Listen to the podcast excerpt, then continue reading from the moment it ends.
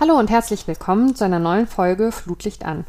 Äh, ich hoffe, dass es euch allen okay geht da draußen mit der Situation, in der wir uns nach wie vor alle befinden. Immerhin steht ja jetzt der Frühling vor der Tür und hoffentlich damit auch ein bisschen Leichtigkeit und Ablenkung.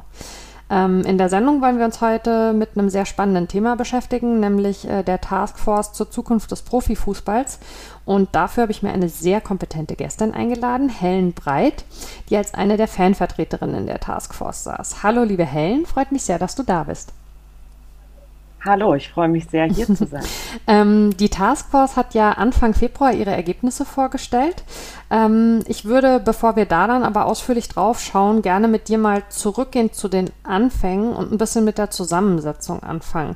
Kannst du vielleicht den HörerInnen, die nicht so in dem Thema drin sind, ein bisschen was dazu erzählen, aus was für Bereichen da Leute zusammengesessen haben?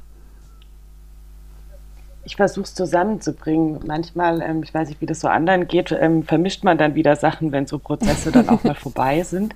Ähm, aber die ähm, Taskforce wurde ja von der DFL berufen. Also ich glaube, das ist ganz wichtig, dass das nochmal klar ist. Die DFL hat das aufgesetzt, das Format, und hat dann auch entschieden, wer letztlich in dieser Taskforce sitzt. Ähm, am Schluss, wenn ich das jetzt auch richtig weiß, waren es 37 mhm. Personen. Es waren zuerst weniger und dann wurden noch welche nachberufen. Und ich würde schon sagen, in meiner Beobachtung, dass der Versuch war, wirklich so die Bandbreite der Menschen abzubilden, die entweder im Fußball selbst verortet sind oder irgendwie mit ihm verbunden sind, vielleicht auch wirtschaftliche Interessen daran haben, aber auch zum Beispiel Journalistinnen und Journalisten. Das heißt, es waren ähm, Vereinsvertreter dort, die aber nicht für ihren eigenen Verein dort waren, sondern über eine Kommission zum Beispiel bei der DFL ähm, und da die Perspektive einbringen sollten. Es waren Sponsoren vertreten, die diese Perspektive einbringen sollten. Es waren ähm, Menschen von unterschiedlichen Agenturen ähm, vertreten, wo es mir immer schwerfällt, dann zu erklären, was die alle letztlich auch tun, aber damit ähm, eng verbunden auch mit dem Fußball sind, ähm, aber auch ähm, aus dem Non-Profit-Bereich. Ähm, es war zum Beispiel auch ähm, Silvia Schenk von Transparency International dort, ähm, um nochmal einen anderen Bereich mit abzudecken. Ähm, es waren PolitikerInnen, mhm in diesem Fall äh, mit vertreten.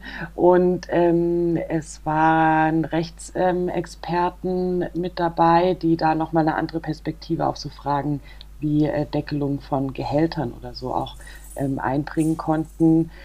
Und es waren Fans äh, dort vertreten, einmal über Zukunft Profifußball sprechen wir bestimmt ja. noch drüber und einmal über die AG Fankulturen, also insgesamt sechs Stück.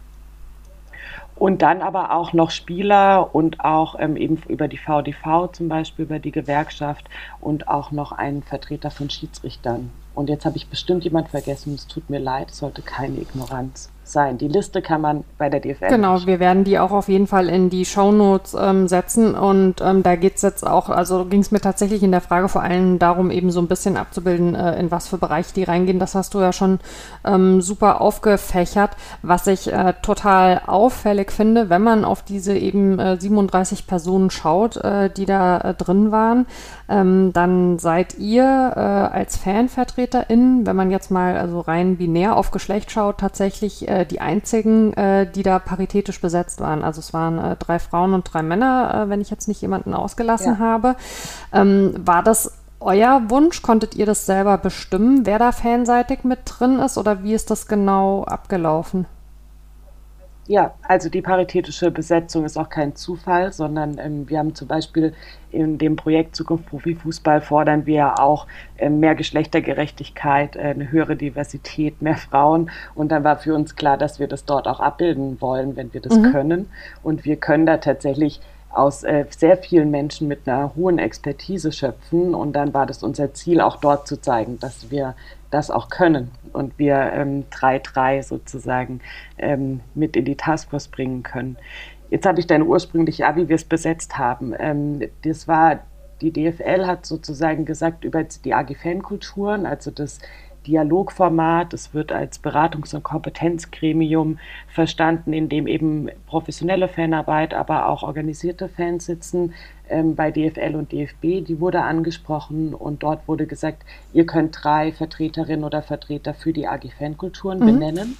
Ähm, also haben wir uns dort zusammengetan. Ich bin zum Beispiel über die AG Fankulturen in der Taskforce gewesen und uns überlegt, ähm, wer soll von dort ähm, in die Taskforce gehen. Das war dann Christian Schmidt, der Fanbeauftragter ist und sozusagen dann nicht aus dieser originären Fanperspektive als organisierte, organisierter Fan ähm, damit reinkam. Aber das war uns wichtig, um sozusagen auch die Breite der AG Fankulturen abzudecken. Dann ich und dann Ramona Steding, die ähm, bei FIN, dem Netzwerk Frauen im ja. Fußball, engagiert ist. Und dann hatten wir noch drei Plätze über die Initiative Zukunft Profifußball, mit der wir eben vielfältige Konzepte ja auch im Vorhinein vorgelegt haben. Und auch da kam die Anfrage an die Initiative und auch dort konnten wir sozusagen selbst ähm, sagen, welche drei Menschen dann von unserer Seite aus dem Projekt dorthin geschickt mhm. Okay. Und so, dass ihr dann über diese drei und drei gleich sechs eben tatsächlich ähm, die ähm, Parität gestalten konntet. Also weil bei drei Personen wäre das ja logischerweise ähm, schwierig geworden. Ähm, Genau, wir haben uns da dann zusammengefasst sozusagen in der Betrachtung dessen. Sehr gut. Ähm, kannst du ein bisschen was zu dem Arbeitsprozess tatsächlich erzählen? Also es gab ja dann ähm, verschiedene Gruppen innerhalb der AG und ähm, wenn ich das richtig äh, mitgeschnitten habe, haben die Gruppen äh, jeweils dreimal getagt. Ähm, wie lief das denn genau ab? Es gab ja, nehme ich mal an, erstmal schon auch irgendwie so eine Kennenlernphase. Ähm, wie sind die Gruppen aufgeteilt gewesen und was waren da die inhaltlichen Schwerpunkte? Wo hast hast du vor allen Dingen auch konkret gesessen? Mhm. Also die Gruppen wurden im Vorhinein aufgeteilt. Ähm, das heißt, sozusagen als der Prozess angefangen hat, haben wir uns gleich in unserer jeweiligen Gruppe wiedergefunden mhm. und nicht jetzt erstmal alle zusammengetroffen und dann nochmal ausdifferenziert. Und ich war in der ersten Arbeitsgruppe, was von der Reihenfolge aber nicht so viel Sinn macht, weil sich das irgendwann auch wieder verschoben hat. Aber so war mal die ursprüngliche Benennung. Und ähm, wir haben uns zum Glück, muss ich sagen, in der Zeit, als im Oktober getroffen, als es noch möglich war, sich in Präsenz zu treffen, beim allerersten Treffen, weil ich glaube, das ähm, geht allen so, Online-Konferenzen funktionieren und man kann da viel machen, aber es ist sehr, sehr hilfreich, wenn man sich vorher mal in echt ja. gesehen hat und auch das ist einfach eine andere Diskussionskultur, zumindest so meine Erfahrung. Deswegen war ich da sehr dankbar, dass das noch möglich war. Das war im, im Oktober, war die erste Sitzung und dann gab es jeden Monat eine Sitzung, die anderen zwei dann online ähm, und die gingen gar nicht so lange. Also also ich glaube, die Sitzung ging um, ungefähr drei Stunden und in diesen drei Stunden wurden dann zwei bis drei Fragestellungen diskutiert. Und es gab schon eine Vorstellungsrunde, aber eigentlich ging es auch sofort in die inhaltlichen Diskussionen und man hat sich dann eher über die inhaltliche Diskussion mhm. kennengelernt und so ein bisschen rausgefunden, äh, wie diskutiert jemand, äh, welche Werte oder auch Vorstellungen vom Fußball transportiert die Person dann in den Argumenten. Und ich fand es aber wahnsinnig bereichernd und auch sehr fruchtbar in meiner Gruppe, ähm, habe das aber auch von den anderen in den anderen Gruppen so rückgemeldet bekommen weil da tatsächlich eine Atmosphäre geherrscht hat, dass ich hatte den Eindruck, alle waren dort, weil sie wirklich was dazu beitragen wollten, zum einen natürlich ihre Perspektive auf den Fußball auch zu hinterlegen. Mhm. Also auch wir haben das ja natürlich gemacht, sehr ein legitimes Eigeninteresse, aber trotzdem auch eine Motivation, dem Fußball den notwendigen Schubs zu geben in einigen Themen, ähm, auch nochmal Probleme zu diskutieren, deutlich zu machen, wofür der Fußball stehen soll, was auch an Erwartungen an ihn herangetragen wird. Und da habe ich wahnsinnig viel Übereinstimmung so in diesen Grundüberzeugungen immer wieder wahrgenommen. Und ich fand, dass es von der, sage ich mal, Streitkultur her sehr, sehr produktiv war und sehr, sehr konstruktiv über die drei Sitzungen hinweg. Also eigentlich haben wir uns ziemlich wenig getroffen, würde ich sagen, dafür, dass da tatsächlich eine sehr gute Atmosphäre entstanden ist. Und was vielleicht noch für ähm, die Hörerinnen und Hörer wichtig ist zum Einordnen, also es gab drei Personen, die seitens der DFL eingesetzt worden sind, die eben diesen Prozess auch gesteuert haben. Also wir haben uns da nicht getroffen, uns dann selbst überlegt, über was wir ja. so sprechen wollen und wie wir das machen, sondern es gab eine Moderatorin, das war die Frau Möller, ähm, die sozusagen von extern beauftragt worden ist, ähm, den, den Prozess zu moderieren und ich sage aber auch bewusst auch zu steuern.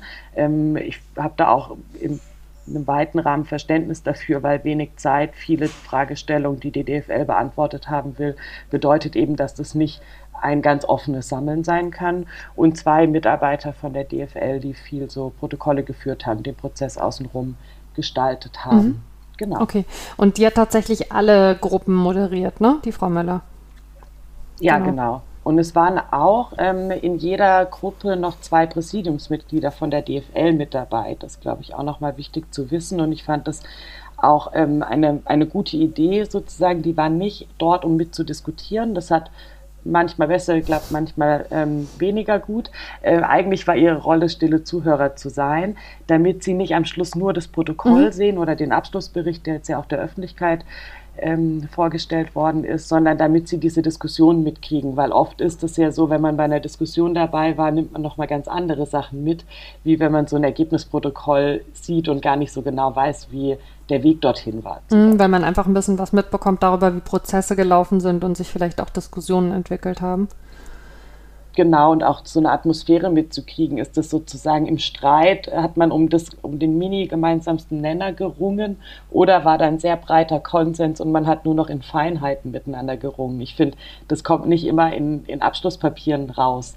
Aber wenn ich dann im Prozess dabei war, dann kann ich auch manchen Themen eine höhere Gewichtung zum Beispiel geben oder auch sagen, oh, das spüre ich viel Konfliktpotenzial. Mhm. Ähm, du hast gerade so ein bisschen gesagt, und ich hatte das auch in einem Interview gelesen, was du nach der Veröffentlichung der Ergebnisse gesagt hast, ähm, dass äh, was dich positiv gestimmt hat, tatsächlich war, wie viele Schnittmengen und äh, du hast von gemeinsamen Grundüberzeugungen gesprochen, ähm, es zur Notwendigkeit für grundlegende Reformen gibt. Ähm, was würdest du denn sagen, welche gemeinsamen Überzeugungen äh, haben sich da für dich rauskristallisiert? Also was ich wahrgenommen habe und, und dabei bleibt es eben auch immer, ne? man kann immer nur darüber sprechen, was man selbst als, ähm, als Wahrheit äh, wahrgenommen hat, äh, sonst müsste man nochmal alle zusammenbringen. Aber für mich ähm, war das sehr einhellig, das Bild, dass der Fußball vieles nachzuholen hat im Bereich ähm, ganz grob gesellschaftliche Verankerung, ähm, Nachhaltigkeitsdimensionen, das kam ja auch sehr, sehr deutlich in dem Abschlussbericht rüber. Ähm, ob das jetzt zum Beispiel, ich bin wirklich äh, ein bisschen vom Stuhl gefallen, als ich gehört habe, dass es im Fußball immer noch keine Diversity-Strategien gibt. Also, weil das ist jetzt ja nicht gerade ein neues ja. Thema. Und ich habe eher gedacht, das ist so ja schon längst wieder überholt. Ja, und man, man setzt dann nochmal anders an. Es gibt auch weiter äh, neue Konzepte dazu. Und jetzt fängt der Fußball an, zum Beispiel sich damit mal auseinanderzusetzen und zu überlegen, wie er das denn so machen kann. Ähm, bei solchen Themen habe ich eine sehr hohe ähm, Einigkeit wahrgenommen. Ähm, aber auch bei Themen, die jetzt eher den Wettbewerb betreffen. Ähm, wir diskutieren ja schon lange muss man jetzt die Ligen immer daran ausrichten, dass sie international wettbewerbsfähig sind oder muss man die nationalen Ligen stärken? Und da habe ich eine große Einhelligkeit wahrgenommen, dass die nationalen Ligen vorrangig gestärkt werden müssen und eben nicht aufgegeben werden dürfen für eine internationale Wettbewerbsfähigkeit also so, um vielleicht ein bisschen die Bandbreite ja. aufzumachen, in der wir auch diskutiert haben, weil da sind ja wirklich unfassbar viele Themenbereiche drin. Ja, ähm, das kann man jetzt vielleicht gleich auch ein bisschen inhaltlich verbinden. Ähm, und zwar äh, in demselben ähm, Interview bedauerst du dann anschließend, ähm, dass der Diskurs im Fußball, obwohl diese Taskforce ja sehr prominent besetzt ist, immer von bestimmten führenden Personen gesetzt wird. Und genau das Thema, was du jetzt gerade gesagt hast, äh, mit der Frage, stärkt man den nationalen Wettbewerb oder schaut man auf die internationalen Ligen, ist, finde ich, dafür ein total gutes Beispiel, weil man auf der einen Seite die Taskforce hat, die, wie du gerade selber sagst, sagt, die nationalen Ligen und da auch ein gewisses Gleichgewicht zu erhalten oder überhaupt wiederzuerlangen, ist sehr wichtig. Gleichzeitig hat man eben die führenden Personen äh, äh in, im Fußball, äh, gerade auch aus bestimmten Vereinen, wo man ganz klar sieht, äh, wenn es da äh, beispielsweise um eine Verteilung der Gelder geht, ähm, dann möchte man äh, sich orientieren an den internationalen Wettbewerben und meine Wahrnehmung wäre da schon auch nah bei deiner, also dass das dann eben das ist, was mehr Aufmerksamkeit bekommt. Hast du Lösungsansätze dafür, wie man dieses Ungleichgewicht, diese Unwucht abschaffen kann oder verbessern zumindest? Also du meinst in der, in der ja. öffentlichen Darstellung oder wie man, wie man darüber genau. diskutiert? Ja, ich glaube, ähm, also jetzt natürlich könnte man sagen, ein Idealzustand wäre, dass man die Diskussion nicht öffentlich führt, aber sehr, sehr hart äh, im positivsten Sinne intern in dieser Fußballbubble, mhm. ähm, damit man da auch die Möglichkeit hat, Kompromisse zu erzielen. Also das ist ja auch so, wenn man sich, wenn Diskussionen zu arg in der Öffentlichkeit zugespitzt sind, ist es für alle immer schwierig, von der Position abzugehen. Weil die Leute das, da, sorry, wenn ich ganz kurz reinkritsche, aber also ja. Zwischenverständnisfrage, weil die Leute dann Angst davor haben, sie würden quasi ihr Gesicht verlieren, indem man sieht, sie rücken zu sehr von ihrer Position ab oder woran liegt das? Ja, also so würde ich das zumindest für mhm. mich wahrnehmen. Das, also das ist so, deswegen, aber ich wollte auch noch eine zweite Seite aufmachen. Also ich habe da gar keine gar keine richtige Lösung, aber ich glaube, es wäre ein Lösungsansatz, auf die Art drüber nachzudenken. Ja. Also ich glaube, das eine ist eben, dass ich merke das schon auch immer wieder, auch in Diskussionen, wenn wir als Fans sozusagen involviert sind. Natürlich muss man in der Öffentlichkeit seine Position zuspitzen und, ähm, und vielleicht auch mal auch hart darstellen und sich damit positionieren in diesem ganzen Gewusel im mhm. Fußball. Ähm, aber wenn ich jetzt mal von von der Sonderrolle, die wir Fans da vielleicht auch in, in Positionierungen manchmal haben, weggehe und schaue, alle Vereinsvertreter, auch da ähm, immer noch Männer, ja. muss man nicht darauf achten, wie man drüber spricht, ähm, äußern sich sehr, sehr unterschiedlich in der Öffentlichkeit. Also und manche äußern sich nie und machen aber intern, was man so von außen beurteilen kann, eine sehr solide Arbeit und manche äußern sich permanent. Und wir hatten das jetzt mit diesem ganzen äh, Fragen rund um äh, Flüge nach Katar, Impfungen mhm. etc. haben wir ja auch deutlich ähm, gemacht von, von Fanseite, dass es total wichtig ist, dass eben andere auch deutlich machen, das ist nicht unsere Position. Weil solange eben nur Einzelne sprechen und keine Gegenposition bezogen wird, entsteht ja der Eindruck, okay, das ist die Stimme des Fußballs jetzt nicht zwingend legitimiert, weil natürlich hat die DFL ein Präsidium und wenn das Präsidium spricht, dann kann es für die DFL sprechen. Aber wenn eben andere Einzelne sich immer wieder ähm, da sehr in den Mittelpunkt stellen, dann braucht es eben auch eine Gegenreaktion dazu.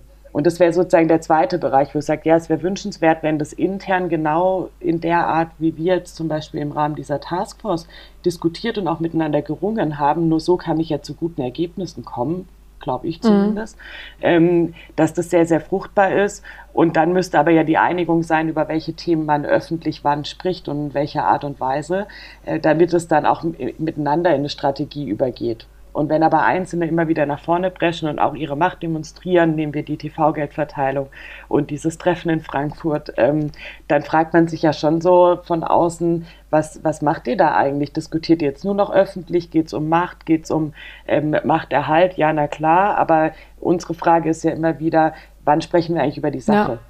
Und wann geht es darum, dass wir diesen Fußball so gestalten wollen, dass ähm, möglichst alle Menschen sich weiter mit ihm identifizieren, dass er für jeden Mensch weiterhin ein Ort ist, ähm, der was Positives für ihn darstellt in seinem Leben. Und dass wir das aber auch noch über die nächsten vielen Jahre hinweg haben werden und nicht dieser Fußball einfach immer weiter ausverkauft wird und Einzelne profitieren und der Rest soll halt mitmachen oder es lassen. Ja, wäre jetzt äh, lustigerweise genau auch mein äh, Beispiel äh, für dein Thema gewesen mit der Machtdemonstration, also dass äh, Karl-Heinz Rummenigge ähm, Ende letzten Jahres äh, eben Erstligisten und den Hamburger SV zu diesem in Anführungszeichen Sondertreffen eingeladen hat und dann eben einige Vereine aus der ersten Liga nicht eingeladen wurden, weil sie vorab eine Position bezogen hatten zur Neuverteilung ähm, der Fernsehgelder Gelder. Ähm, und um jetzt auf dein Beispiel zurückzugehen, also Thema, ähm, wo äußert man sich, um eben auch klarzumachen, das ist nicht unsere Position, ist natürlich der Punkt, ne? in dem Moment, ähm, wo die eingeladenen Erstligisten da alle auftauchen und sich auch bis auf Frank Baumann von Werder Bremen äh, niemand äußert und mal sagt, eigentlich ist das schräg, äh, dass wir hier zusammensitzen und nicht alle äh, mit am Tisch sind. Äh, solange ist die Wahrnehmung natürlich, äh, dass, dass diese Haltung mal zumindest mitgetragen wird. Ne? Also da bräuchte man dann, das sind genauso Situationen, wo man im Prinzip Gegenstimmen bräuchte. Also Leute, die mal sagen, entweder wir kommen überhaupt nicht, was ja eine Option tatsächlich ist, ja. um eben klarzumachen, also wir tragen das nicht mit. Oder wenn man denn schon hinkommt, weil man sagt, man möchte es ja jetzt nun inhaltlich vielleicht auch nicht verpassen, ist ja dann immer auch eine schwierige Entscheidung vermutlich, dann zumindest äh, begleitend aber zu sagen, wir finden dieses Vorgehen nicht in Ordnung und wir, wir möchten das auch deutlich machen in der Öffentlichkeit. Absolut. Und ich glaube, das ist ja auch was, was, was generell bei dieser stetigen Frage, die wir jetzt mindestens seit einem Jahr diskutieren, um irgendwie Reformen und Veränderungen im Fußball, ja immer wieder die Frage ist, äh, wie stark ist diese ähm, Solidar- oder Schicksalsgemeinschaft, manchmal bin ich mir da nicht so sicher, äh, DFL. Also ja. weil letztlich sind die in einem, in einem Verein organisiert, das ist ein Ligenverband und jeder Verein hat halt eine Stimme. Der FC Bayern hat nicht fünf Stimmen ja. und der Letztplatzierte nur noch eine halbe oder so, sondern jeder Verein hat ähm, eine Stimme und eigentlich sollte es ja in unserer Idealvorstellung in so Zusammenschlüssen darum gehen, eben miteinander im Positiven zu ringen und aber zu gucken, wie das Gemeinwohl, was dann das in dem Fall die, das Beste für die erste und zweite Liga als gesamter Ligenverband ähm, gut wäre und eben nicht für den Einzelnen. Und ich glaube, das ist immer wieder was, was ja permanent aufeinander trifft, dass da, so nehme ich das zumindest von Fanseite wahr, aber auch von anderen Seiten, der Wunsch ist, dass das ähm, dass es da konstruktive Auseinandersetzungen gibt und eben mit unterschiedlichen Meinungen so umgegangen wird, dass man am Schluss einen guten Weg für alle findet. Und dann sieht man aber, man ist ja bei den internen Diskussionen nicht dabei, sondern was kriegt man mit? Die öffentlichen Schaulaufen. Wenn, also anders kann man, finde ich, das rund um die TV-Geldverteilung dann nicht ähm, beurteilen. Die einen schreiben Papier, das geht dann an die Presse, dann machen die anderen Treffen, gehen an die Presse. Ähm, also da wird ja dann auch über die Presse kommuniziert. Das ist das, was ich vorhin meinte, dass das ja nicht gerade hilfreich ist, um dann noch miteinander um eine gemeinsame Lösung zu ringen, sondern dann gewinnt der, der mehr Macht hat und mehr Durchsetzung hat. Mhm. Und dann haben wir ja gesehen, wie das Ergebnis ausgesehen hat. Ja, bin ich äh, ganz bei dir. Ähm, glaubst du denn, ähm, dass es über, ich sag mal, ein, eine Befürchtung von Machtverlust hinaus nimmst du überhaupt andere Gründe wahr für Reformunwillen? Weil manchmal, finde ich, hat man den Eindruck, es geht nur um die Frage von Macht, wenn, wenn man Richtung Reformen und vor allen Dingen eben Richtung Reformbremser schaut. Ja, ich glaube schon, dass das sehr vorrangig ist. Geld, natürlich. Mhm. Ne? Also Geld vielleicht noch noch weiter oben. Ähm, weil alles, was man anders macht, äh, kostet einen erstmal Geld. Also dann geht es ja noch nicht mehr um Umverteilung oder so, sondern ich muss dann ja auch Geld in die Hand nehmen, um Dinge anders zu machen.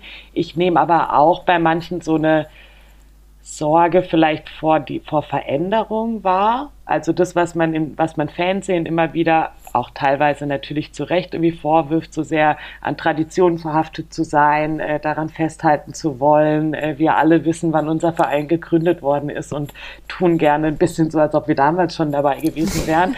ähm, also das ist ja durchaus was, was, was man, glaube ich, in vielen Ebenen im Fußball kennt. Und ich habe aber auch das Gefühl, dass ähm, die Vereine so sehr sie sich irgendwie weiterentwickelt haben in der Kommerzialisierungsspirale, diese andere Ebene gar nicht weitergegangen sind, nämlich Professionalisierung auf allen Ebenen. So könnte man es ja auch sehen. Mhm. Also andere wird als Wirtschaftsunternehmen haben sich da viel fortschrittlicher entwickelt, wenn man über gesellschaftliche Verantwortungsthemen, Nachhaltigkeitsthemen, auch wirtschaftliche Stabilität und sowas mal spricht und sich das anschaut. Ähm, ist es ein bisschen paradox, dass ich jetzt sagen muss, bei Wirtschaftsunternehmen sehe ich da teilweise bessere Strukturen als im Fußballverein, äh, weil wir ja immer gerne sagen, dass das so ein positives Alleinstellungsmerkmal ist, dass wir mitgliedergeführte Vereine haben, ähm, auch trotz aller Ausgliederungen, aber mit dem Deckel durch 50 plus 1. Und ich glaube, dass ähm, der Fußball oder die Fußballvereine da einfach lange nicht so herausgefordert waren, sich da auch zu entwickeln, weil ja doch das Hauptgeschäft das Fußballspiel ist. Mhm. Und dann gibt es das Stadion und im Stadion haben oft ähm, Fangruppen und Initiativen dafür gesorgt, dass gewisse Themen ähm, auf der Agenda stehen und man sie bearbeitet und an den Verein immer wieder angestupst. Da müssen wir was machen, zum Beispiel im Bereich Antidiskriminierung oder Aufarbeitung der, ähm, der Geschichte des Vereins und auch der Verstrickungen, zum Beispiel im Nationalsozialismus, solche mhm. Dinge. Da kann ja, kann man ja auf eine lange Tradition tatsächlich in, in Fernsehen zurückgucken, bundesweit wie lokal.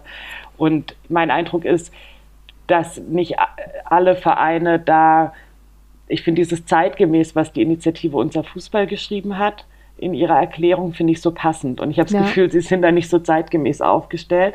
Und das würde ich jetzt eine sehr lange Antwort auf deine Frage ähm, als ein, ein Widerstand auch begreifen. Also so, es soll doch bitte alles so bleiben, wie es ist. Ja. Ob das jetzt ist, wir waren schon immer nur Männer, also sollen wir auch bitte nur Männer bleiben.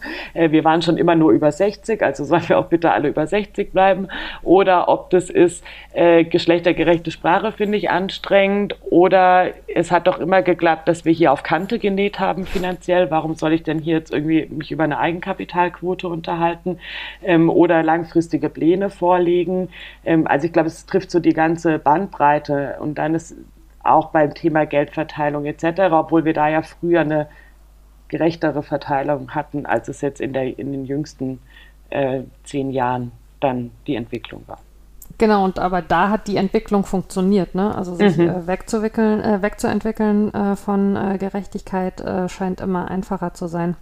Ja, ich habe das ähm, Gefühl auch, ähm, tatsächlich alle Entwicklungen, die kurzfristig mehr Geld versprechen, mhm die sind irgendwie super und da sind alle sehr dynamisch und können da so mitgehen. Und dann sind wir als Fans die Rückständigen, die 50 plus 1 behalten wollen. Mhm. Also jetzt wäre sehr zugespitzt gesagt ja. natürlich. Aber ähm, ich weiß nicht, es gehen wahnsinnig viele junge Menschen auf die Straße und kämpfen für äh, Klimaschutz und äh, für Maßnahmen in diesem Bereich. Und äh, das soll dann aber bitte woanders stattfinden, weil es hat nichts mit uns zu tun. Genau. Und wenn so. Klimaschutz, dann nur so, dass die Leute es nicht merken. Ja. Ja, ähm, um nochmal auf die Taskforce zurückzuschauen. Ähm, äh, am Ende stehen jetzt 17 sehr unterschiedliche Handlungsempfehlungen. Die können wir natürlich, äh, da das kein 24-Stunden-Podcast ist, äh, nicht alle besprechen. Wir werden aber auch die ähm, mit allen ausführlichen äh, Unterpunkten äh, in den Taskforce, äh, in den Taskforce, pardon, in den Show Notes verlinken, äh, sodass die HörerInnen sich das in aller Ruhe nochmal äh, intensiv anschauen können. Ähm, sind denn bei diesen Handlungsempfehlungen Entwicklung aus deiner Sicht die richtigen Schwerpunkte gesetzt worden oder anders gefragt oder zusätzlich gefragt, ähm, welche sind für dich besonders wichtig? Eine sehr schwere Frage. Ich muss ähm, einen Einschub vorweg machen. Das haben wir auch dann in unseren Pressestatements auch vorab oder nach der Veröffentlichung des Abschlussberichtes gesagt. Mhm. Ähm, ich kann mit der Sortierung in diesem Abschlussbericht nicht, nicht so viel anfangen. Ähm, auch dieses Zukunftsbild wurde im Nachhinein entwickelt und nicht zusammen. Also, und ich finde da einige Punkte sehr, sehr wichtig. Ich frage mich aber, ob 2030 nicht auch ein bisschen in ferner Zukunft ist und man nicht einige Dinge auch 20 2021 anfängt und 2023 mindestens mal den halben Weg gegangen ist oder ja. auch manche Dinge schon abgeschlossen hat.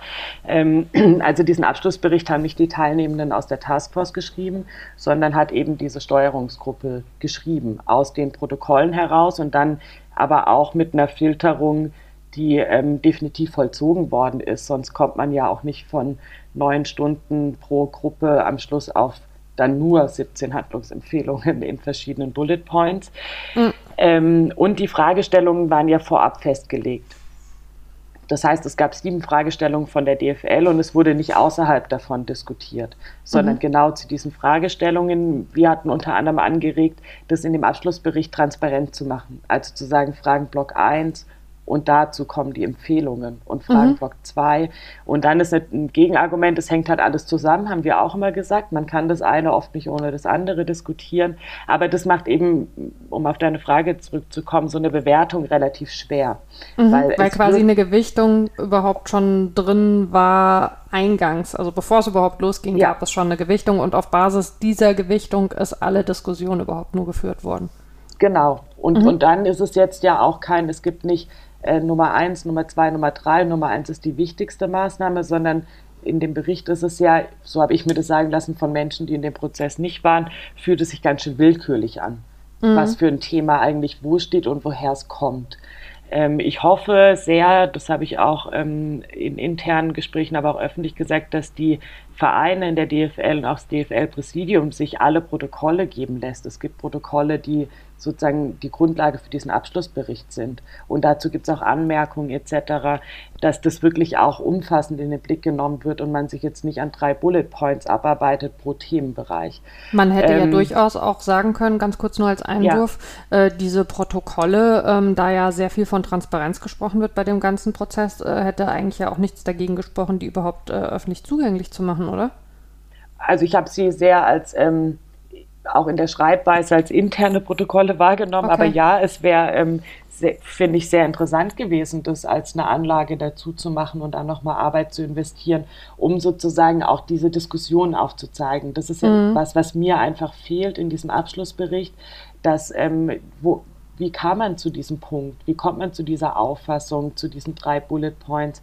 Ähm, Frau Möller hat immer wieder betont, es gäbe äh, Mehrheits- und Minderheitenmeinungen. Ähm, das würde ich schon sagen, dass das in den Diskussionen von den Redebeiträgen gab, aber es gab nie eine Abstimmung darüber, wie die Mitglieder oder Teilnehmenden der Taskforce Empfehlung 1 finden, ob sie die mehrheitlich äh, befürworten oder nicht sondern es wurde immer nur drüber gesprochen.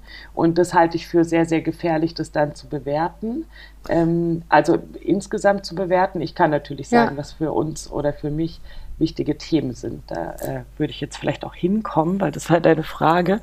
Es ähm, gab, wenn ich, bevor du ja. da hinkommst, dich nochmal unterbrechen darf, ähm, nur ganz kurz als Hinweis an die HörerInnen zu genau dem Punkt, den du jetzt gerade angesprochen hast, also der Frage, gab es Mehrheitsmeinungen, ja oder nein? Und ähm, wenn man dieses Gefühl hatte, warum wurde dann darüber nicht abgestimmt, ähm, gab es vom äh, Deutschlandfunk äh, einen sehr interessanten Podcast. Äh, da war ähm, auch die Anna-Maria Hass, die eben auch fanseitig ähm, mit war, ähm, äh, in der Taskforce mit drin und eben die Frau Möller, die äh, tauschen sich da auch sehr, äh, ich sag mal, lebhaft aus zu genau diesen Punkten. Ähm, das würde ich vielleicht so für den Hintergrund ähm, auch nochmal in die Shownotes packen, wer da sich gerne vertiefen möchte. Ähm, das nur als Einwurf und äh, dann jetzt sehr gerne zur weiteren äh, Antwort von dir. Danke. Genau, also ich glaube, man, man, merkt einfach, wie viele Ebenen äh, ja. da mit drin stecken und äh, da muss man immer aufpassen, dass andere Menschen noch noch mitkommen, auch ja. in, in, diesen ganzen Denkprozessen und Ebenen.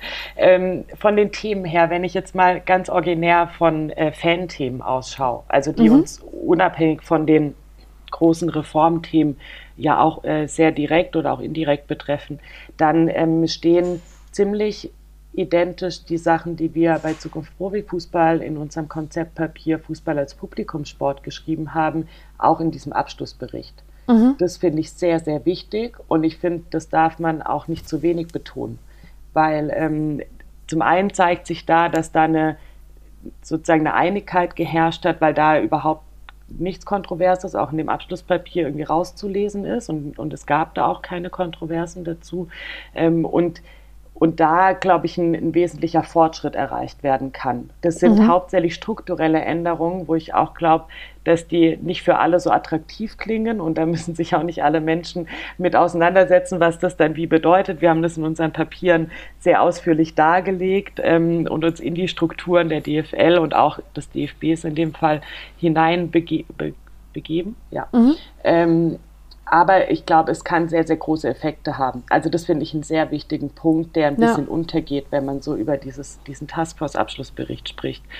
Dann finde ich ähm, diese Themen, die ich vorhin schon angesprochen habe, wo der Fußball einfach Nachholbedarf hat im großen Bereich gesellschaftliche Verankerung äh, und Verantwortung, ökologische Nachhaltigkeit, Diversität und so. Diese Punkte sind total wichtig, damit die jetzt einfach endlich mal umgesetzt werden, mhm. dass die da auch noch mal drinstehen. Und jetzt ist es schwarz auf weiß. Ich glaube, was generell wichtig ist, ist, dass dieses Papier trägt ein DFL-Logo. Und es wurde auf einer DFL-Pressekonferenz vorgestellt von der DFL. Mhm. Also ich glaube, das darf man nicht unterschätzen, dass die DFL hinter dieses Papier schlecht zurückkommt.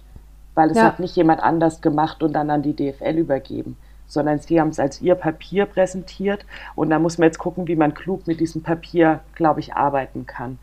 Ähm, es sind angedeutet Maßnahmen zur wirtschaftlichen Stabilität drin, was, glaube ich, enorm wichtig ist und ja auch so ein bisschen der Augenöffner war letztes Jahr ungefähr zu dieser Zeit. Mhm. Noch zwei Wochen, glaube ich, ähm, wo, wo ja klar war, dass ähm, bis zu 13 Vereine der ersten und zweiten Liga vor der Insolvenz stehen, wenn diese vierte TV-Rate nicht gezahlt wird. Ja. Also das war ja einer der Ausgangspunkte für diese breite öffentliche Auseinandersetzung auch. Ähm, und jetzt steht drin, dass eine Arbeitsgruppe wirtschaftliche Stabilität gegründet werden soll. Das klingt so ein bisschen, ja, wenn ich nicht weiter weiß, dann will ich einen Arbeitskreis. Ähm, jetzt meine hoffnungsvolle Perspektive darauf ist, dass die DFL gar nicht so viele Arbeitsgruppen hat ähm, und in der Regel schon dafür gilt, dass sie relativ effizient an ihren Themen arbeiten. Diese Arbeitsgruppe wurde bereits gebildet mhm. von der DFL und da müssen wir jetzt gucken. Ich würde bis zum Sommer da auf jeden Fall Antworten erwarten, die dann auch ins Lizenzierungsverfahren ähm, überführt werden, in die Bedingungen überführt werden. Also wirtschaftliche Stabilität ein sehr wichtiger Punkt. Und dann, was zum Beispiel uns zu kurz gekommen ist, um jetzt nicht das gesamte Papier einmal durchzurattern, ähm, sind so Maßnahmen wie zum Beispiel ähm, Deckelung von Beraterhonoraren stehen drin aber ein klares Bekenntnis, wie man auch die ähm, Gehälter von Spielern zum Beispiel besser in den Griff kriegen kann. Und wir haben da von Zukunft Profifußball eine, wir haben das Luxussteuer genannt. Das mhm. ähm, noch viel schönere Wort ist Übermaßabgabe. Ähm, das heißt, dass die Idee ist, bis zum gewissen Betrag können alle ähm, ihr Geld ausgeben und ich kann auch darüber hinausgehen. Wenn ich das aber tue, dann habe ich sozusagen für alles Geld, das ich über diese Grenze hinaus ausgebe, auch noch einen Beitrag an die Liga zu leisten, mhm. damit es eben wieder den Verein zugutekommt. Und das findet sich dort nicht wieder. Es findet sich auch nicht wieder, dass viel über ähm, Bedingungen oder wie kann man ein nationales Financial Fair Play einführen und in die Lizenzierungsbedingungen übersetzen, findet sich nur auf der europäischen Ebene wieder. Das sind so die Kritikpunkte daran, die ja auch dann, also einige der Kritikpunkte, die dann auch in der Öffentlichkeit genannt worden sind, dass da die Sorge ist bei diesen Themen, bei den wirtschaftlichen Themen, wo es so um die Frage, die du vorher gestellt hattest, ja, wo, wo sind die Vereine, wo ist die DFL auch bereit, sich zu bewegen, mhm. dass da der Eindruck entsteht, der Widerstand ist so hoch, dass man es auf die europäische Ebene verschiebt, auf der man das definitiv anschieben muss. Aber dann kann man eben auch immer leicht sagen, naja, wenn es in Europa nicht klappt, können wir es halt auch nicht machen.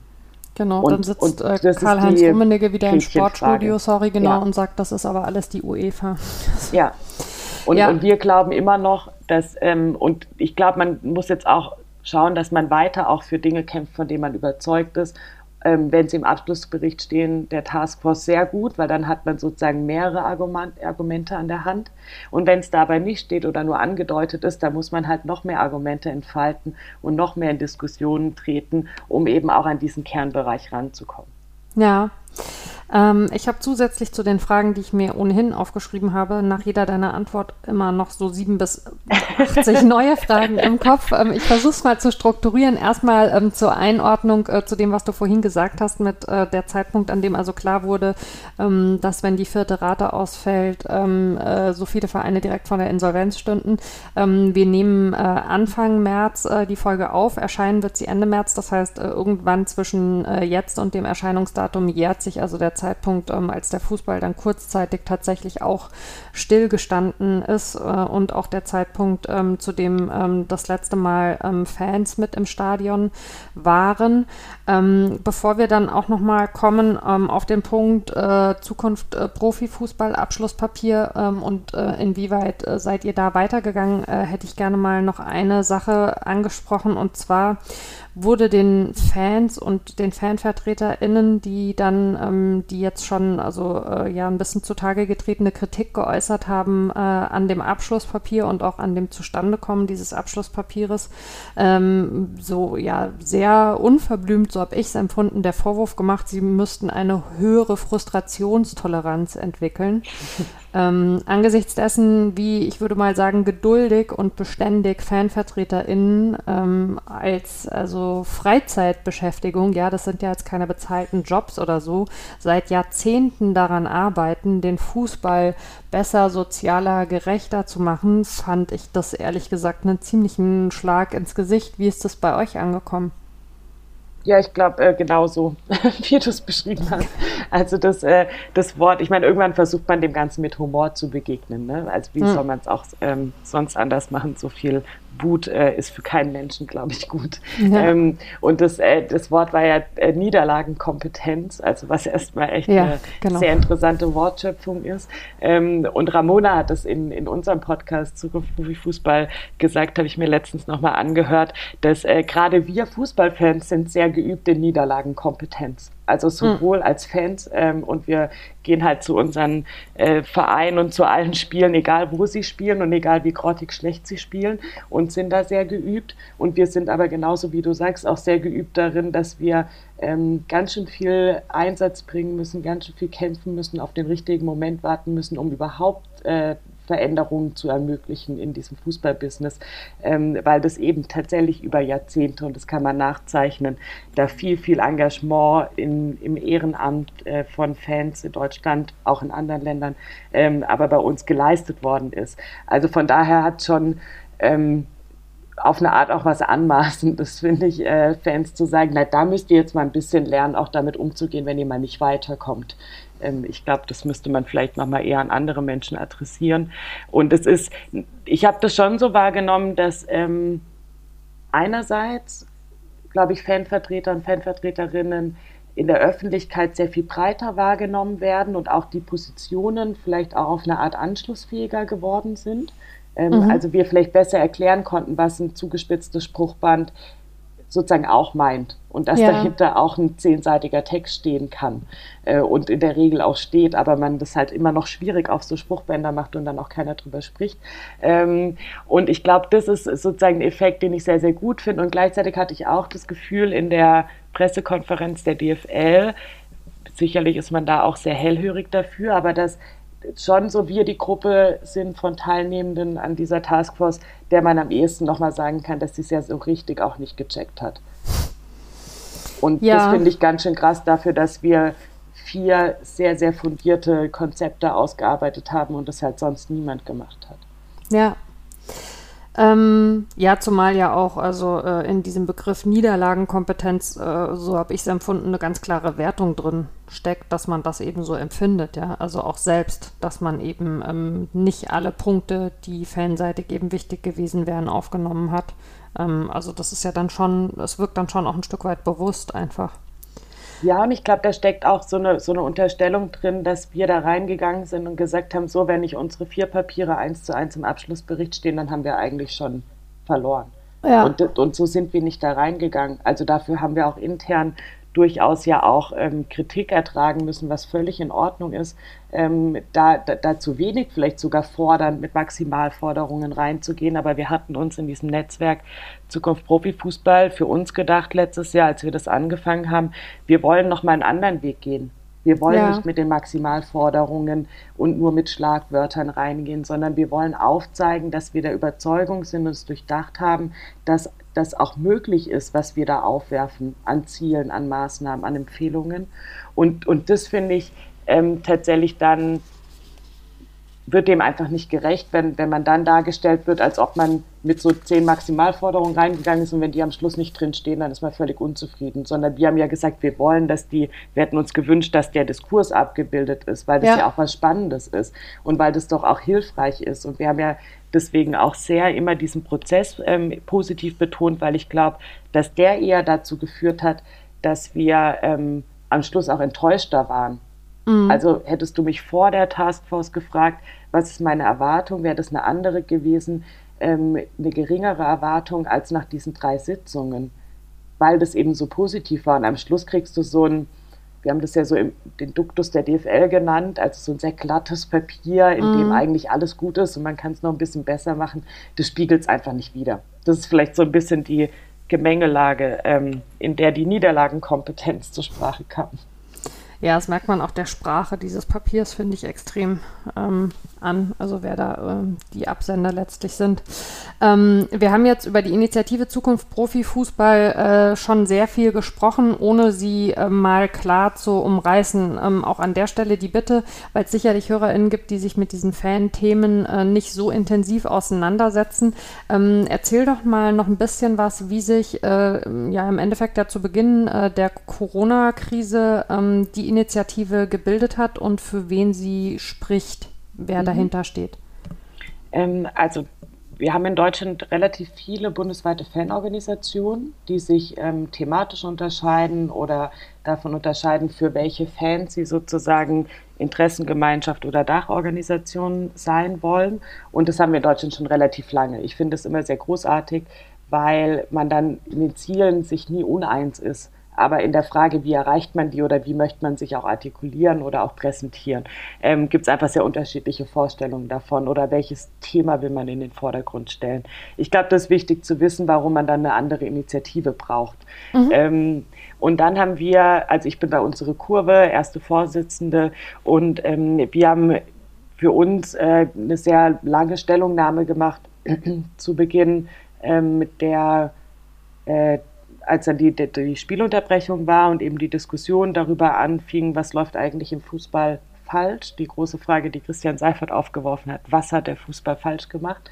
Mhm. Ähm, und dann haben sich, hat sich die Initiative Unser Fußball auch parallel ähm, gegründet. Und auch das ist ja ein Format, das es in Fernsehen immer mal wieder gibt, dass sowas wie eine Petition zur Verfügung gestellt wird, wo dann möglichst alle, die das wollen, ähm, unterzeichnen können. Also sowohl bundesweite Fanorganisationen, Fanclubs, Dachverbände, aber auch in dem Fall einzelne ähm, Fans. Und dann sind die öffentlich gegangen damit und das haben knapp eine halbe Million Menschen unterzeichnet, was ich schon einfach unfassbar bahnbrechend finde. Mhm. Und ähm, in dieser Erklärung ist ja so ein Zukunftsbild ähm, gezeichnet, wie der Fußball aus der Sicht dieser unterzeichnenden Menschen äh, sein soll und, und wo er hingehen soll.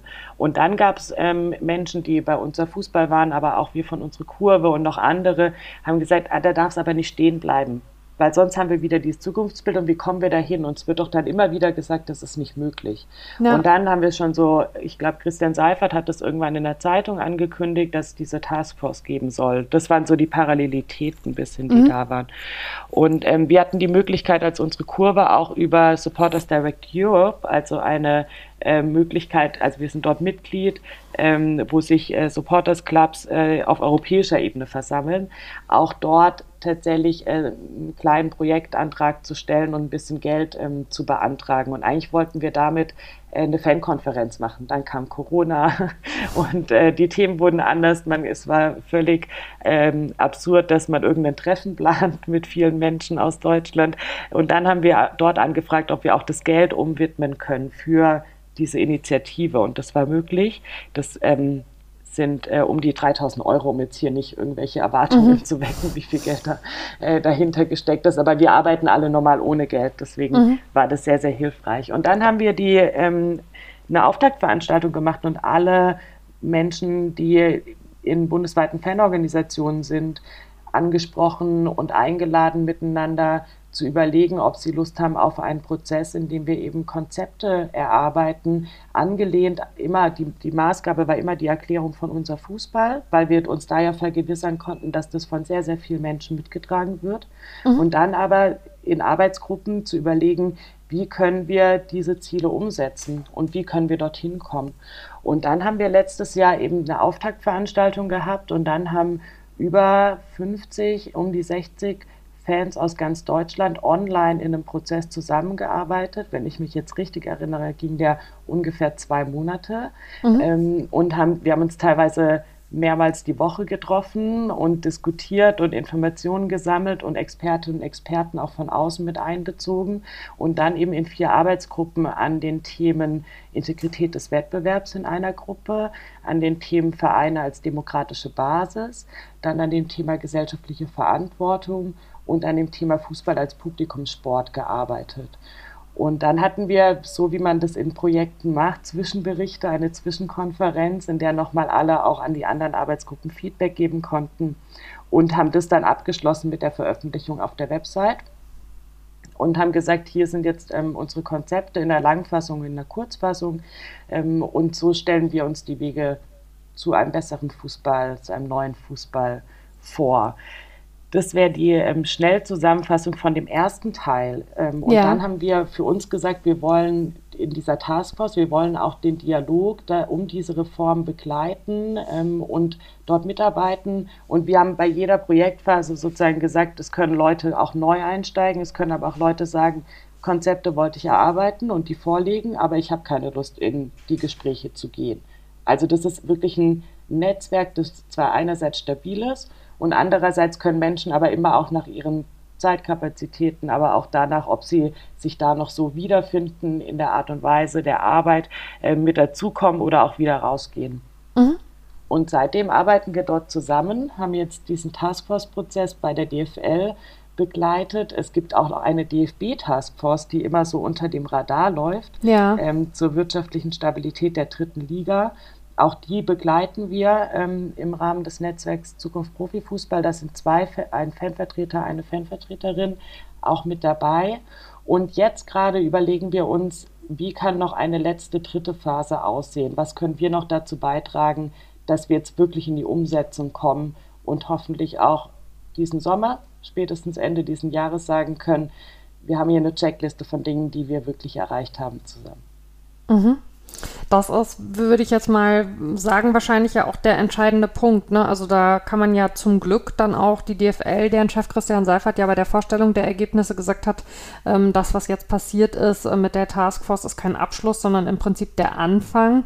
Ähm, dann äh, ihn an diese Worte erinnern ähm, und dann eben äh, insgesamt aus dem Fußball heraus eben äh, mit allen Playern ähm, jetzt tatsächlich äh, ja im Prinzip aus dem Papier dann die aktiven Schritte entwickeln. Absolut. Und ich glaube, dass das einerseits sich enttäuschend anfühlt für Leute, die jetzt schon seit einem Jahr doch schon sich heiß geredet haben über ja. die ganzen Wege und, und Konzepte und doch sagen, es liegt doch alles auf der Hand. Ähm, und trotzdem fangen andere und leider eben die, die auch entscheiden müssen, zum Teil erst jetzt an, darüber nachzudenken.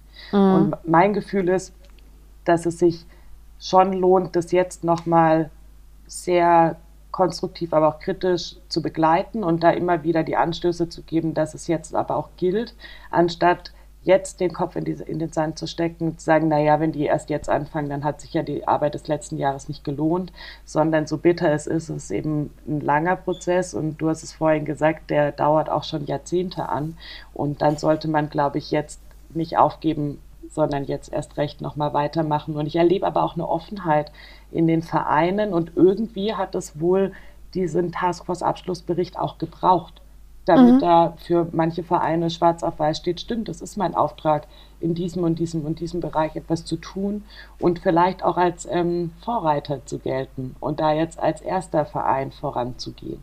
Mhm. Ja, das müsste ja eigentlich, denke ich mir, auch oft äh, bei bestimmten Themen äh, auch für Vereine und da gibt es ja unterschiedliche Offenheiten bei den Vereinen durchaus ein Anreiz sein zu sagen, guck mal, mit dem Thema beschäftigen wir uns ja eigentlich schon länger und da können wir jetzt diejenigen sein, die äh, nochmal sichtbar den ersten großen Pflock irgendwie einschlagen und die dann vielleicht in dem Bereich auch, ja, vielleicht sogar ein Stück weit als Vorbild äh, für andere Vereine äh, herhalten können. Ähm, ja, und ich glaube, dass das, oder ich, ich hoffe, aber so wie ich es wahrnehme, äh, wurde dazu jetzt zumindest nochmal ein großer Anstoß geliefert. Ja, was das ganze Thema äh, in Anführungszeichen Niederlagenkompetenz, aber vor allen Dingen Frustrationstoleranz und äh, Selbstmotivation in solchen Prozessen angeht, äh, bist du ja eigentlich eine Person, von der andere äh, sehr viel lernen können, denn du bringst dich schon unglaublich lange äh, in diesen äh, Fanbelangen ein ähm, und sehr intensiv und mittlerweile, was ich sehr großartig finde, auch mit einer sehr, sehr deutlichen Sichtbarkeit. Ähm, wie bist du, äh, du kommst ja, also Fan zu Hause ist bei dir ja Freiburg. Ähm, wie bist du denn äh, in diese ganze Arbeit mal reingerutscht? Hm. Eine gute Frage und reinrutschen ist, glaube ich, der richtige Begriff. Man plant das äh, definitiv, definitiv nicht, ähm, in so eine Rolle zu kommen und so gern ich das mache, wären, glaube ich, viele meiner Freunde und Freundinnen und ich auch ganz froh, wenn, wenn ich eines Tages entscheiden sollte, auch mal andere Dinge zu machen oder zu priorisieren. Ähm, ich finde, für mich war relativ schnell klar, dass ich das gar nicht, ich kann gar nicht anders aktiver Fan sein, wie mich auch fanpolitisch einzumischen. Mhm. Ähm, ich, vielleicht ein Vergleich, weiß nicht, ob er hinkt, aber ich habe mich auch in der Schule zum Beispiel ähm, engagiert und, und für Dinge gekämpft und habe versucht, die Interessen von Schülerinnen und Schülern, also meinen Mitschülerinnen und Mitschülern, mhm. ähm, zu vertreten, weil mir das total wichtig war, ein Ort, an dem ich nun mal ganz schön viel Zeit meines Lebens verbringe, ähm, dass der möglichst äh, erträglich ist jetzt mal auf mhm. Schule bezogen, ja. ähm, oder manchmal sogar Spaß machen kann. Und wenn man das jetzt auf ähm, Fußball bezieht, ist das ja ein absoluter Freizeitbereich. Das heißt, niemand nötigt mich, es gibt keine Fußballpflicht, auch wenn es sich manchmal so anfühlt, ähm, sondern ich bin da, weil ich da erstmal gerne bin, weil ich da als Kind schon war und ich sehr, sehr verbunden bin ähm, mit dem Sportclub Freiburg, auch emotional sehr stark verbunden bin. Ähm, und dann, ich bin so in meinem Jugendalter, ähm, habe ich mal einen Fanclub mitgegründet, wie das so auch irgendwie passiert. Und dann bin ich auswärts gefahren und äh, zu Heimspielen gegangen und irgendwann war ich mehr in der aktiven Fanszene. Und wir hatten bei uns so einen Umbruch, ähm, dass auch einige Leute gerade mal eine Zeit lang nicht ins Stadion gehen konnten und dann Dinge trotzdem erledigt werden mussten. Und ich bin nicht so schlecht darin, Dinge zu organisieren und das im Blick zu haben, als habe ich mich da angeboten, ähm, mitzuhelfen. Und dann, weiß nicht, dann fährt man auswärts, dann hat man eine Situation ähm, mit der Polizei oder man hat ähm, Ärger, weil ähm, man keine Fahnen mit reinnehmen darf und man fragt sich, warum eigentlich alles so kompliziert ist in dieser mhm. Fußballwelt und warum man nicht einfach nur irgendwie Spaß haben kann und das cool haben kann und, und eine bunte Kurve haben kann. Und dann kann man, glaube ich, gibt es verschiedene Möglichkeiten. Man kann das aushalten, man kann sagen, ah, dann ist Fußball halt doch nicht meins oder man kann versuchen, es zu verändern. Und ich bin, glaube ich, ein Typ, der versucht, es zu verändern, wenn ich es kann. Und ähm, Genau, und so kommt es dann. Und dann landet man in runden Tischen und dann schreibt man Stellungnahmen und dann schreibt man längere Papiere. Und dann haben wir das viel in Freiburg gemacht. Ich bin dort in der Supporter School Freiburg. Das ist eine Interessengemeinschaft aktiver Fans und war da auch im Vorstand äh, eine längere Zeit. Und dann haben wir so 2013 haben wir von unserer Kurve ein bisschen mehr erfahren und gesagt, das wäre eigentlich total stimmig, wenn wir uns auch bundesweit engagieren ähm, und haben überlegt, eher UK oder eher Profans, weil es gibt, also äh, als Supporter School sind wir eher so immer so ein bisschen dazwischen. Wir sind kein Fanclub-Dachverband oder so, sondern verorten uns schon in der aktiven Fanszene. Und mhm. so haben wir dann angefangen, bei unserer Kurve mitzumachen, 2013. Und dann habe ich angefangen, da mitzumachen. Und dann äh, ist jetzt 2021 und wir haben vor zwei Jahren ein e.V. gegründet und ich wurde gefragt, ob ich äh, formal erste Vorsitzende sein wollen würde und habe da spontan zugesagt. Und ähm, ja, seit 2016 begleite ich die Gespräche mit DFL und DFB ähm, von Seiten von UK aus. Und wenn man nicht schnell genug Nein sagt oder wenn man immer glaubt, dass das Thema genauso wichtig ist, dann landet man da drin, dass man plötzlich in ziemlich viele Sachen involviert ist. Und, um jetzt schöne Sachen zu sagen, aber auch sehr, sehr großartige Menschen kennenlernt. Auch über den eigenen Tellerrand hinaus. Und ähm, ich habe eine Erfahrung, die ich immer wieder mache, aber da hatte ich sie zum ersten Mal gemacht. Ich war auf einem, bei einem Podiumsdiskussion auf dem Podium mit einer ähm, Fanvertreterin, die ich vorher noch nie gesprochen habe. Und wir hatten vorher keine Zeit miteinander zu sprechen. Und es war erschreckend und witzig zugleich, dass wir uns die Bälle hin und her spielen konnten und wir genau mhm. wussten, wer was sagt und wer was empfindet und wer über was spricht, weil so unterschiedlich die Standorte sind, die Erfahrungen und diese Grundzüge und auch das Gefühl von, meine Güte, hört uns doch endlich mal zu, nehmt uns ernst, seid transparent mit euren Dingen, die ihr macht und nehmt uns als, ähm, als, als guten Partner in diesem Fußball ja. wahr, ähm, ist einfach halt gleich, egal zu welchem Verein du gehst und ich habe auch das Gefühl, egal in welcher Liga du bist. Mhm. Ähm, glaubst du, ähm, dass man, du hast das jetzt so ein bisschen be äh, beschrieben, äh, wie du dann da äh, in den verschiedenen äh, ja, Treffen äh, unterwegs warst und Leute eben neu kennengelernt hast. Glaubst du, man muss ein bestimmter Typ sein, um da vielleicht auch nicht mit einer zu großen Ehrfurcht äh, ranzugehen, wenn man da plötzlich vor solchen Verbandsstrukturen steht? Ich glaube, man darf einfach keine Ehrfurcht haben. Mhm. Das sind Menschen, manchmal sind es Menschen, die Anzüge tragen, Manchmal sind es Männer, oft. die Anzüge tragen. ähm, manchmal sind es äh, andere Menschen, manchmal sind es ganz schön krasse Gebäude und alles ist so ein bisschen anders, so wie wenn man vielleicht auch zum ersten Mal, weiß nicht, ins Theater geht oder wenn ich, ich mag Oper nicht so gerne und habe es aber nochmal probiert und habe dann gemerkt, hui, das sind äh, ganz schön andere Menschen, die da unterwegs sind, aber trotzdem hat es ja nichts damit zu tun, dass jemand klüger oder weniger klug ist. Mhm. Ähm, und ich glaube, da darf man keine, ich wünsche mir, dass man vor jedem Mensch Respekt hat, weil er Mensch ist. Aber ich ja. muss nicht mehr Ehr Ehrfurcht vor irgendeinem Mensch haben, weil er irgendeine Position inne hat oder nicht, sondern vielleicht, wenn er ganz großartige Sachen gemacht hat. Ähm, genau, ich glaube, das ähm, sollte man ablegen. Und mhm. sonst erlebe ich auch die bundesweite Fanarbeit so wie die ähm, lokale, dass ich das so schön finde, dass jeder Mensch sich eigentlich einbringen kann mit dem, was er oder sie halt kann Also du brauchst genauso ähm, Organisationen im Hintergrund oder Menschen, die äh, gute Fühler haben und sagen können, wie irgendwas ankommt, was man so macht oder, oder öffentlich von sich geben will. Genauso natürlich brauchst du Menschen, die bereit sind, in der Öffentlichkeit zu sprechen und da auch mhm. mit ihrem Namen und ihrem Gesicht zu stehen. Aber ich finde das immer so ein eigentlich ein schönes Puzzle, das man da, da hat, weil man von allem was braucht und jeder Mensch ähm, wenn er denn Lust hat, sich einzubringen, ich glaube, und auch absurd viel Zeit teilweise zu investieren und auch nicht immer die Erfolge so sichtbar zu sehen äh, von dem, was man da getan hat. Ich glaube, das muss man mitbringen, da eine Bereitschaft dafür, aber sonst, ähm, ja, vielleicht die Bereitschaft auch, sich mit komplizierten Sachen auseinanderzusetzen, weil je länger man sich mit Dingen auseinandersetzt, die sind halt nicht immer so einfach,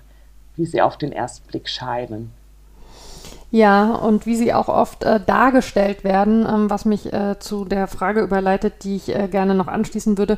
Glaubst du bei allem, was äh, natürlich Corona, also eh für die Gesellschaft, aber ja natürlich auch für den Fußball für besondere Herausforderungen, Schwierigkeiten ähm, und, und negative Folgen hatte, aber glaubst du, dass tatsächlich das Bild auf Fans ein bisschen differenzierter geworden ist, weil das, was Fans vielleicht schon sehr lange so im Verborgenen arbeiten, sichtbarer geworden ist im letzten Jahr? Also ich habe schon das Gefühl, dass ich dann irgendwie daran festmache, wenn ich ähm, im Sommer in einem in dem Dorf, wo, wo jemand aus meiner Familie herkommt, sitze und ein alter Jugendtrainer aus diesem Dorfverbund sagt, ah, ich habe dich im Spiegel gelesen und das ist eine richtig gute Position, weil ich liebe den Fußball auch. Also das sind so Momente, wo ich denke, okay, krass, hättest du sonst einfach nie gesagt, dass du dich mit, mit äh, organisierten Fans oder auch aktiven Fans ja. und diesen Positionen wie, wie dich wiederfindest. Und wir kriegen auch als unsere Kurve vor allem auch Zuschriften von Menschen, die äh, als Jugendtrainer oder so arbeiten, also auf eine ganz andere Art mit dem Fußball verbunden sind, aber wo man merkt, man hat die gleichen Themen irgendwie mit dem Fußball. Ähm, das glaube ich schon, aber ich bin auch nicht äh, so naiv zu glauben, dass sich das nicht ändert, wenn wir wieder im Stadion sind und Pyrotechnik gezündet wird und die Bildzeitung schreibt, dass alle nur Idioten sind und dann mhm. sind wir wieder sogenannte Fans und dann war es das. Und ich hoffe, dass das nicht in diesem Extrem sozusagen eintritt, sondern diese Vielfalt ähm, wahrgenommen wird und zum Beispiel das vielleicht auch mal dazu beiträgt, dass wir uns nochmal in Ruhe darüber unterhalten können an anderer Stelle, äh, was äh, Pyrotechnik bedeutet und dass Pyrotechnik halt keine Gewalt ist und dass es ein sehr streitbares Thema ist, aber es auch eine sehr lange, also sehr lange Geschichte hat, ähm, ja. warum es wie eingesetzt wird oder wie auch nicht und was da alles mit dranhängt. Ähm, und da, ich weiß nicht, ich war äh, bei uns im, im SWR ähm, in, in der Sendung und, und da kam mir plötzlich dann genau dieses Vorurteil wieder, wurde mir wieder, ähm, wurde ich wieder damit angesprochen und sollte mich doch dann von den sogenannten Fans distanzieren. Und da habe ich gesagt, ja, nee, es funktioniert ja nicht, weil es gehört ja zusammen. Also wir sind ja. nicht die Guten und die Bösen. Und wir sind auch nicht nur die, die ähm, großartige Soli-Aktionen in dieser Corona-Zeit gemacht haben. Wir sind auch die, mit denen man halt auch Konflikte hat und wo auch nicht immer alles großartig läuft. Aber ähm, deswegen weiß ich nicht, wenn du sagst differenzierteres Bild, ich glaube, es wurde nochmal ein anderes Bild wahrgenommen und ich hoffe sehr, dass die Menschen bereit sind, diese Vielfältigkeit in Fernsehen und Vielschichtigkeit dann auch zu akzeptieren und nicht immer nur schwarz-weiß zu denken. Ja, ich finde, es wäre schon viel gewonnen, ähm, wenn es tatsächlich dazu führen würde, dass Themen differenzierter betrachtet werden, ähm, weil äh, es kann, also es ist ja äh, durchaus auch eine Position zu sagen, ähm, man äh, ist eben Gegner von Pyrotechnik, mhm. aber viele Leute, die sich gerade bei dem Thema zu Wort melden, haben sich halt noch nie inhaltlich damit auseinandergesetzt, haben noch nie sich mit verschiedenen Möglichkeiten, die es da eben tatsächlich gibt, beschäftigt, haben noch nie was davon gehört, dass es eben eben zwischen Fanvertretern und Verbänden ja durchaus lange Gespräche zu dem Thema gab, die dann eben einseitig abgebrochen wurden und so weiter, sondern das ist ja echt so ein Reflexthema und auch eins, man kann, egal zu welchem Thema rund um Fanbelange es irgendwo eine Diskussion gibt, du wirst immer einen Manfred haben, der im Laufe dieses Abends aufsteht und sagt, aber könnt ihr euch nicht erstmal klar gegen Pyrotechnik positionieren, ja. wo ich mir dann teilweise auch so denke, wo, es ist gerade überhaupt nicht das Thema. Also hast du überhaupt irgendwie zugehört die letzte Stunde? Und also das äh, finde ich einfach sehr frustrierend daran. Absolut. Und ich glaube sozusagen, die, die Möglichkeit war jetzt, dass, dass jetzt einfach auch gar niemand im Stadion war. Aber witzigerweise habe ich jetzt zum Beispiel im letzten Jahr nur positive äh, Berichte gesehen, auch im Fernsehen. Ah, die Fans freuen sich vor dem Stadion, idealerweise Corona-konform. Mhm. Da habe ich immer mal wieder auch ein Bengalo gesehen. Es hat gar niemand problematisiert. Ja, das ist hm. so. Auch gerade, ähm, wenn man sieht, wie jetzt teilweise zuletzt nach Spielen Mannschaften tatsächlich empfangen wurden. Also da wurde dann zwar teilweise, also zu Recht natürlich auch problematisiert, wenn keine Abstände eingehalten ja. wurden und so weiter. Ähm, aber wenn dann da irgendwelche äh, Empfangsschneisen äh, mit Pyrofackeln, also da war Pyro dann plötzlich völlig in Ordnung. Ist, absurderweise scheint Pyrotechnik tatsächlich nur innerhalb des Stadions gefährlich zu sein. Hellen draußen ist das offensichtlich nicht so schlimm. Und auch nicht an Silvester. Vielleicht ist das der Trick.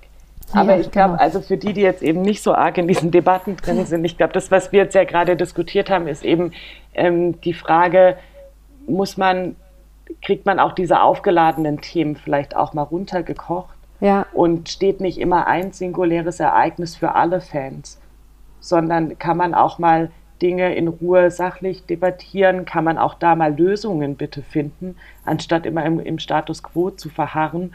Ähm, und kann man ähm, das aufrechterhalten, dass Fans in ihrer Vielfalt wahrgenommen werden und in ihren vielfältigen Positionen. Und auch wir handeln ja viel miteinander aus. Also wir sind ja auch nicht immer automatisch einer Meinung, sondern müssen ja miteinander, das kann ich jetzt für unsere Kurve zum Beispiel sagen, natürlich handeln wir jede Stellungnahme hart miteinander aus weil die mhm. einen wollen es krasser formuliert haben, die anderen diplomatischer, die einen wollen das Thema mit rein, die anderen nicht, auf keinen Fall. Also wir haben ja auch ganz viele Aushandlungsprozesse bei uns. Ja, also Differenzierung wäre da ähm, der Wunsch ganz sicher. Ähm, abschließend vielleicht, äh, wir haben es vorhin schon angesprochen, ähm, es ist jetzt ein Jahr etwa, äh, dass äh, Fans äh, zuletzt äh, auf eine damals noch völlig normal wirkende Art und Weise im Stadion waren, die äh, derzeit sehr, sehr weit weg scheint. Ähm, was ist denn aktuell auch so aus der ganz klaren Fanperspektive dein Gefühl, ähm, wie weit weg ist das Stadion als, als Ort? Ähm, und wenn du dir vorstellst, wenn eine Fanrückkehr nach und nach äh, vielleicht möglich wird, äh, ist ja äh, mit Fragezeichen im Laufe des äh, Sommers vielleicht, ähm, also wobei im Sommer ja dann natürlich die Liga passiert.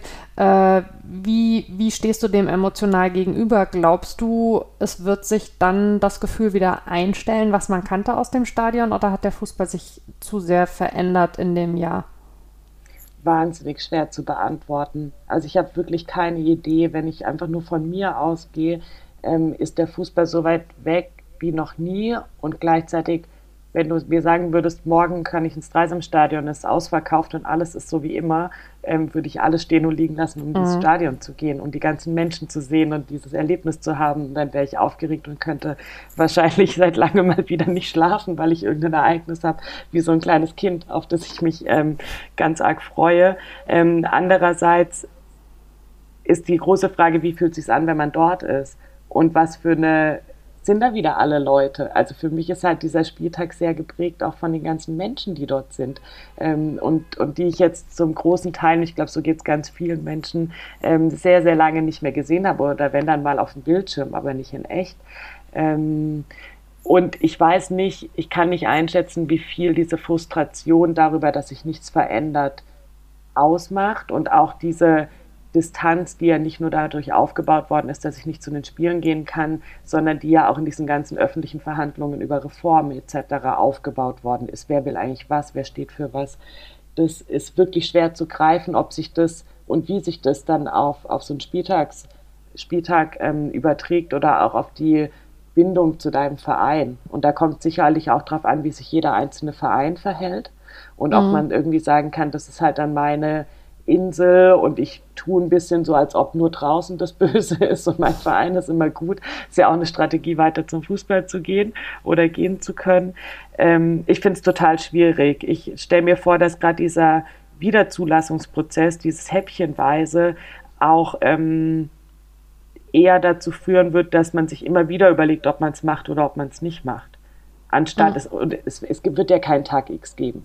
Also wird nicht übermorgen können dann alle und davor war niemand dort, sondern es wird sehr schleichend sein. Wir haben in Freiburg zum Beispiel, haben wir jetzt einfach halt ein neues Stadion gebaut und es wird, äh, die ersten Spiele werden dann wahrscheinlich im neuen Stadion sein und das nicht mit Vollauslastung.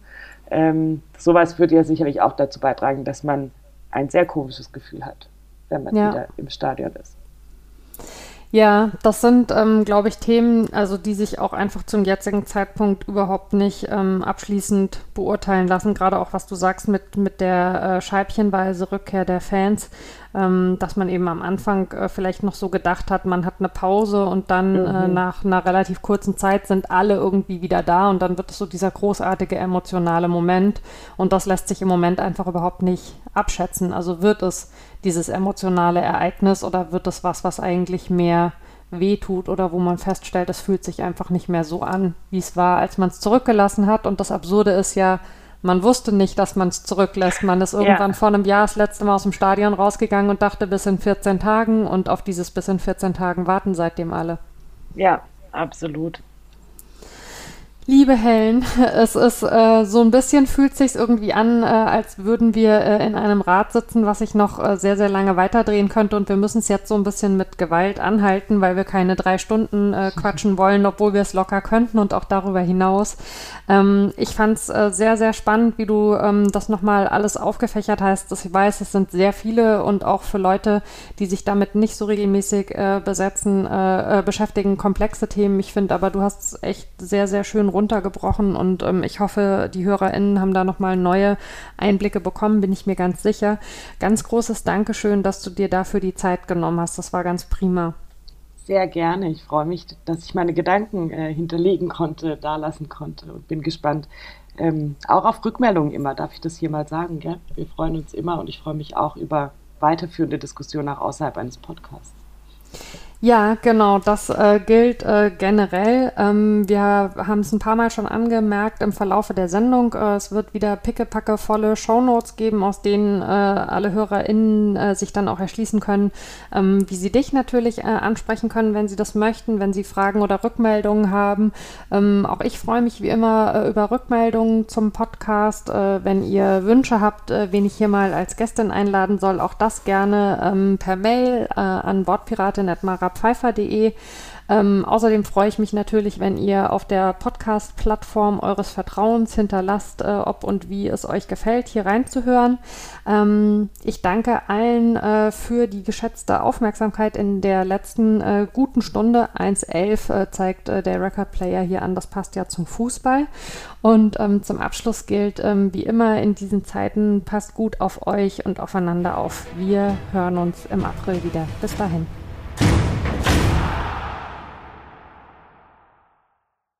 Schatz, ich bin neu verliebt. Was?